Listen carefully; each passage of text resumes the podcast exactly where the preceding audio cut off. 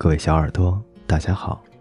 从今天开始，我想为大家分享一本新的书《长腿叔叔》，作者韦伯斯特。第一章：忧郁的星期三。每个月的第一个星期三，真的糟糕透顶。一个在焦虑中等待、勇敢的忍耐后，忙一忙又忘记的日子。这一天，每层地板。必须光洁照人，每张椅子都要一尘不染，每条床单都不可以有半条皱褶，还要把九十七个活蹦乱跳的小孤儿梳理一遍，给他们穿上上好香的格子衬衫，并一一嘱咐他们要懂得礼貌。只要理事先生们一问话，就要说：“是的，先生；不是的，先生。”这真是个令人沮丧的日子。可怜的乔若莎·艾伯特，作为孤儿院里最年长的，当然更加倒霉。不过，这个特别的星期三跟往常一样，也终于挨到头了。乔若莎逃出了厨房，她刚在那里为访客们做了三明治，转到楼上完成她每天的例行工作。她负责第六室，那里。有十一个四到七岁不等的小东西，和十一张排列成一列的小床。乔若莎把他们都叫了来，帮他们整理好皱巴巴的衣服，抹干净鼻涕，排成一行，然后领着他们往餐室走去。在那里，他们可以尽情地享受半个小时，喝牛奶，吃面包，再加上梅子布丁。他疲惫的。跌坐在阳台上，把肿得发胀的太阳穴靠着冰冷的玻璃。从早晨五点起，他就手脚不停地忙碌，听从每个人的命令，不时被神经兮兮的女监事臭骂，催得头晕转向。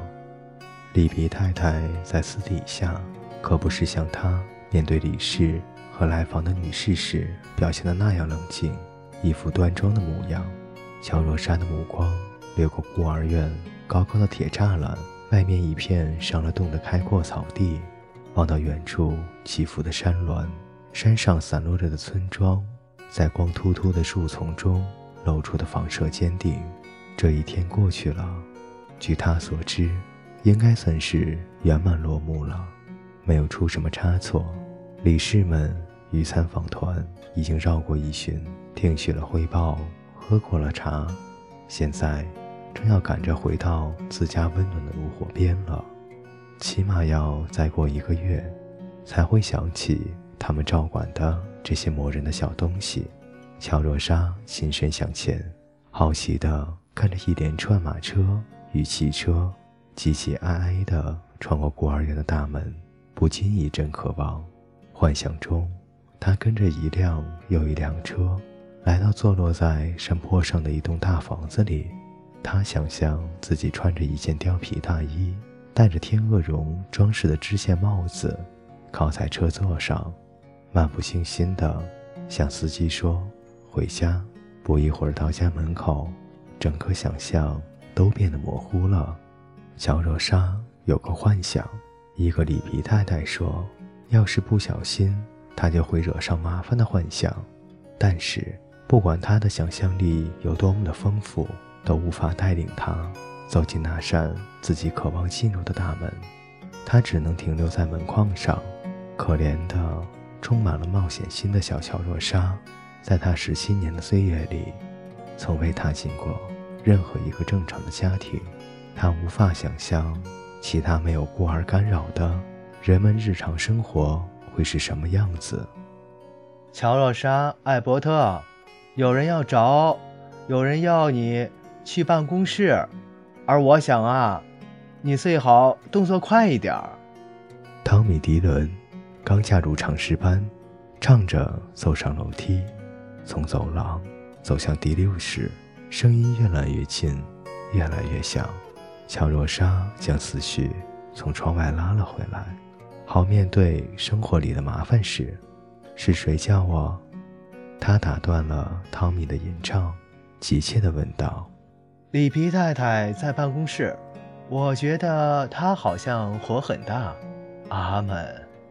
汤米依然虔诚地吟诵着，他的腔调不完全是那么幸灾乐祸。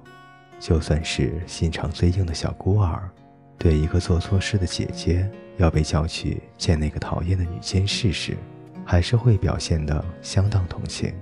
况且汤米挺喜欢乔洛莎的，虽然他有时候使劲扯她的胳膊，给她洗脸时几乎把她的鼻子给擦掉了。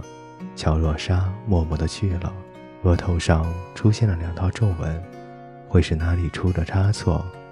三明治切得不够薄，还是有颗掉在了杏仁蛋糕里？